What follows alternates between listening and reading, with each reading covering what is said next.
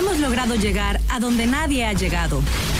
Somos el punto de acceso, un sistema informativo, una plataforma donde los acontecimientos se develan y la comunicación tiene apertura.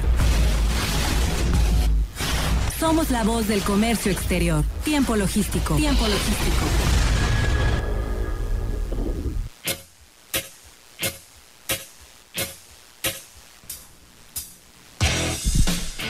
Hola, ¿qué tal amigos? Bienvenidos una vez más a Tiempo Logístico, la voz del comercio exterior, todos los martes y jueves de 7 a 8 de la noche. Aquí los esperamos para hablar de toda esta materia, de los puertos, de las aduanas, eh, por supuesto que también de todo lo que tiene que ver con el comercio exterior en este puerto. Y para todo el mundo aquí en Manzanillo, Colima, en Turquesa, en el 92.9 MHz. Muy agradecidos, yo su servidor, muy agradecido por estar eh, pues conmigo nuevamente. Paco Tobar, su servidor, lo va a acompañar el resto de esta hora para platicar con los especialistas en la materia del comercio exterior. Vamos a tener un programa interesante, vamos a platicar de los pedimentos para una operación del recinto fiscalizado estratégico con nuestros amigos de Accesa Logistic. Son expertos en esta materia. Y bueno, eh, también vamos a platicar eh, con el maestro Daniel Cabrera Hernández, él es socio fundador de ESCA Consultores y Asesores SC él nos va a platicar todo el tema relacionado al principio de la tipicidad en las infracciones del comercio exterior.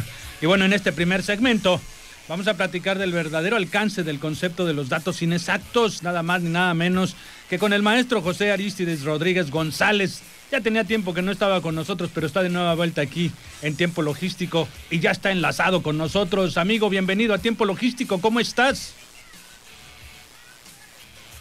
Muchísimas gracias, mi Paco. Muy bien. Fíjate que te escucho muy bajo. Tengo mi volumen de, aquí del, equipo a todo y pues no, por alguna razón te escucho muy, muy lejos, te estoy adivinando. Pero bien, con el favor de Dios, aquí guardaditos en esta, que es tu casa también. Y este, pues con todo gusto preparando esta, esta cápsula que espero que sea, pues que sea motivadora para, para quienes están en este mundo, ¿verdad? Excelente, mi querido amigo. No sé si ahí ya me escuchas mejor. Bastante mejor. Bastante Bien, bueno, pues vamos a arrancar. Vamos a arrancar con este programa y darle velocidad, que el tiempo se va rapidísimo. Y podemos platicar con relación a este tema, mi querido Pepe, el verdadero alcance del concepto de los datos inexactos. ¿Cómo empezamos con esta materia? Fíjate que generalmente trato de, abrir con, o de compartir temas eh, de manera optimista, de manera positiva, siempre viendo a, hacia, hacia, hacia el optimismo. Pero en este caso, ante las evidencias, he querido precisamente darle un carácter un poquito amarillista para que la comunidad ponga eh, un poco de atención en esto y sobre todo que es una receta, una receta sencilla. Hoy se habla de, de algoritmos en el SAT para detectar y para las auditorías y creo que tenemos una receta muy sencilla. Por lo tanto, quisiera primeramente decir, cuidado, o sea, el dato inexacto es la primera ficha del dominó paradito, ese ejemplo clásico, que una vez que la botas, ¿verdad? Empieza y llega y se acaba con todas las fichas, ¿verdad? Y te deja sin mulas.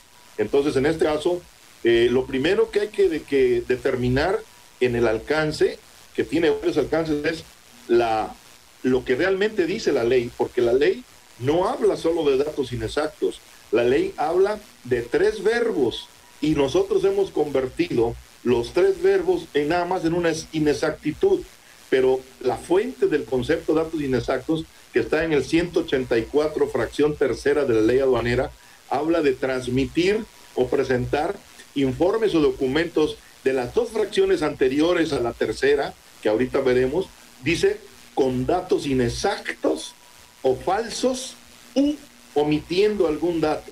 Entonces aquí ya tenemos tres verbos que te van a castigar la inexactitud, la falsedad o la omisión, que no son los mismos, así como en la iglesia tampoco, ¿verdad? Los pecados. Así también tenemos aquí tres tipos de infracciones castigadas. Y esto lo hemos convertido en una inocente eh, manera de expresar datos inexactos. No, me están castigando la posibilidad de inexactitud, que no es lo mismo que falsedad, que ya conlleva ese elemento de otras fichas, u omisión de algún dato. ¿Y de qué datos hablamos? Bueno, porque dice que se refiere a las dos fracciones anteriores. Entonces, bueno, pedimentos, avisos, anexos, declaraciones, acuses, autorizaciones y todo a lo que se refiere el 36A de la ley aduanera y dice la fracción 1 y demás disposiciones jurídicas aplicables. O sea, todo lo que transmitimos adjunto al pedimento vía y document, ¿verdad? Eh, entonces, cuidado con esa expresión y ahí van saliendo otros verbos, transmitir o presentar otros verbos, con datos entonces, repito, porque será el tema de la cápsula, inexactitud, falsedad u omisión. No detenernos ahí. Y la omisión, específicamente en la fracción 2 del 184, dice omitir presentar los documentos requeridos por la autoridad aduanera dentro del plazo señalado en el requerimiento. O sea que también el exceso de plazo, aunque tengas el documento correcto, te lleva al castigo del dato inexacto por ya un, cuarto término de inexactitud, falsedad o omisión o exceso en el plazo requerido por la ley, te lleva a esta situación. No sé si hasta aquí quieras hacer algún comentario, mi estimado. No, vamos bien. Eh, sigue, por favor, para poder tener el tiempo completo, porque siempre tus explicaciones son muy claras y concisas en toda la materia. Por favor, adelante. Te, agradezco mucho. De ahí, inmediatamente el 185 de la ley nos va a decir cómo nos va a infraccionar a quienes cometan esas acciones que acabamos de comentar. Y entonces nos dice directamente, y aquí viene, vale la pena hacer este acotamiento dice que se trata de una multa que oscila entre 2.010 pesos a 2.860, pero dice por cada documento. Aquí la palabra documento también aparece ahí muy escondidita y muchos han interpretado, porque me ha tocado escucharlos, que leen queriendo leer por cada pedimento, lo cual no es, no es así. Esto nos va a referir inmediatamente al anexo 19, que trae 30 puntos que son los que van a ser castigados con esta infracción. De los 30 puntos quedan 29 porque la, el punto 26 ha sido derogado. Entonces, si tú te equivocaras por cada de esos 29 puntos una vez, multiplícale 2010 a 2860 por cada documento, no como quien ha dicho, cuidado, es por cada pedimento, no te dejes, no. Documento quiere decir por cada e-document, por cada factura, por cada BL, por cada, o por cada dato inexacto. Entonces, cada documento transmitido con inexactitud, falsedad u omisión, entonces está, está siendo multable.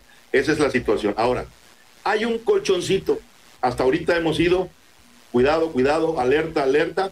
Y hay un colchón, hay una especie de, de colchón inflable para que caigas ahí cuando eh, sea necesario y puedas evitar este castigo. Y te dice el que el poco invocado artículo 247 de la ley aduanera, en este caso del reglamento de la ley aduanera, te dice, no se va a considerar infracción de dato inexacto o falso. Ya le quiero dar esa amplitud porque así lo trata el 184 y no coloquialmente nada más inexactitud. Dice, cuando se trate de que la cantidad declarada corresponda a una clasificación arancelaria derivada de error mecanográfico. Ah, tú dices, sí, me equivoqué, pero ¿qué pasa si el error mecanográfico te llevó a una fracción que sí existe? Y entonces, cuidado con eso, porque te van a ir a infraccionar, aparte de la inexactitud del dato inexacto, a una inexacta clasificación arancelaria, pero ya no por error mecanográfico, sino porque al estar tú declarando otro bien, estás declarando un bien que no está haciendo el que ampara el pedimento. Total que mucho cuidado, por eso le di ese título y por eso no sé si hasta aquí vamos con el alcance. Vas, sí. Vas muy bien, amigo, vas muy bien. Muchísimas gracias. Entonces, siempre que no haya un eh, perjuicio al interés fiscal y en la práctica, siempre que en el caso del dato que se señala, número de, de modelo, de parte o de serie, no te excedas de tres dígitos equivocados, no se va a considerar dato inexacto. Pero entonces, este colchoncito hay que también invocarlo. El 247 del reglamento, no lo olviden siempre que se derive de un error aritmético, lo cual es poco probable que ocurra porque con la, la validación que hoy domina a la hora de elaborar un pedimento, es probable que digas 8 por 4, 31, ¿verdad? Vas a decir siempre porque el, validador no te va a permitir tener errores de tipo aritmético, ¿sí? Ahora, ¿a dónde, ¿a dónde realmente harías tú antes de cualquier otra cosa, una primer glosa de tu pedimento en esos 30 puntos del anexo 19.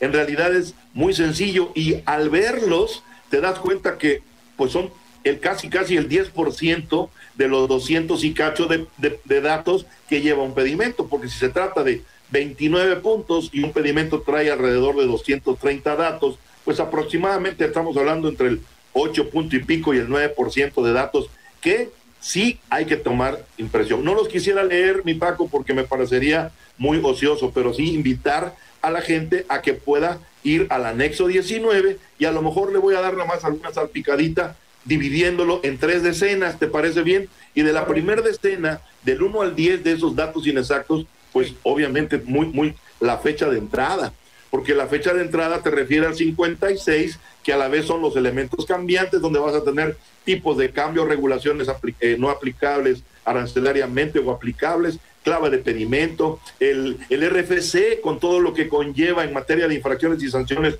un RFC falso, que no es lo mismo que un RFC que efectivamente te equivocaste en, en una letra o, o, en otra, ¿verdad? Por lo tanto, este, hay que tener mucho cuidado en esos 30 puntos que son realmente 29, vuelvo a decir, obviamente la fracción arancelaria, la unidad de medida que nos venden a veces en pies y nosotros no tenemos el sistema métrico inglés, sino el sistema métrico decimal, o nos meten en metros cuadrados y yo me lo facturaron, eh, la tarifa me lo pide por pieza o por cabeza tratándose de un ganado, por ejemplo. Entonces, mucho cuidado con esos datos que sí son, van a ser datos inexactos siempre que tengan esa inocencia de la inversión de letras, de la inversión de números, pero en el caso de la fracción, mucho más complejo, porque si la fracción con la que te equivocaste sí existe la que pusiste, pues ya te metiste en un problema eh, sobre.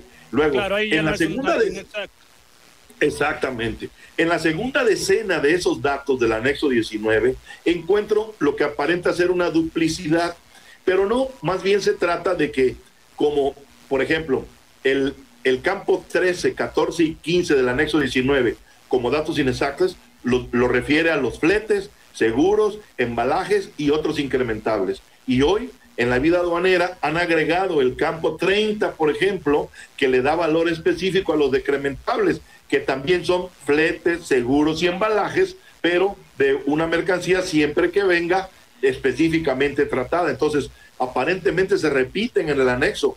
Te lo pone en los campos 13, 14 y 15, el importe de flete, seguro y embalaje, pero luego aquí es informativo, pero para que te lo valgan aritméticamente de decrementable, te exige el campo 30 que cumplas con la formalidad de que sea con en el dentro del texto de la del CFDI o del documento equivalente. Ya iba a decir yo la factura, como coloquialmente hemos dicho toda la vida, pero que ya técnicamente ya no existe. CFDI, comprobante fiscal digital por internet o documento equivalente, que es el que nos emite el proveedor extranjero que debe cumplir con lo que ya sabemos del código o complementarlo nosotros con nuestra regla general de comercio exterior 318.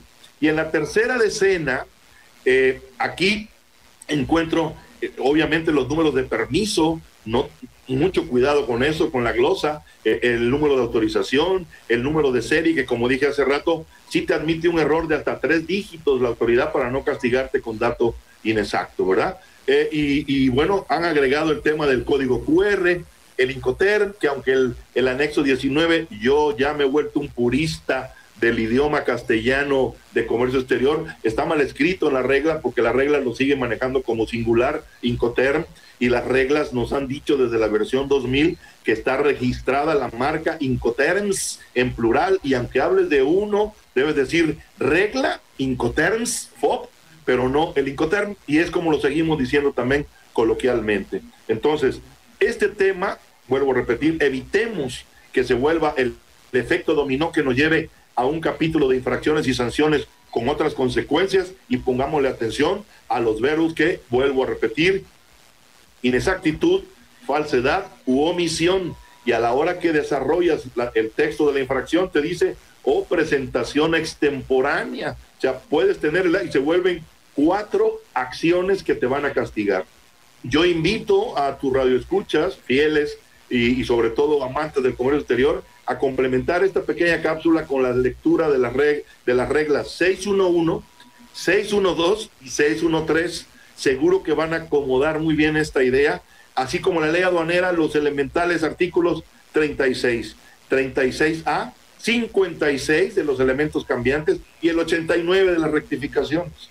Hasta ahí, yo te agradezco muchísimo que me hayas dado la oportunidad de compartir con tu auditorio y con todos tus escuchas y tu panel ahí en la mesa este tema que por eso digo es el verdadero significado y alcance de los datos inexactos. Olvidémonos de conceptualmente así mencionarlos, pero a la hora de trabajar con ellos, a recordarnos que son cuatro verbos.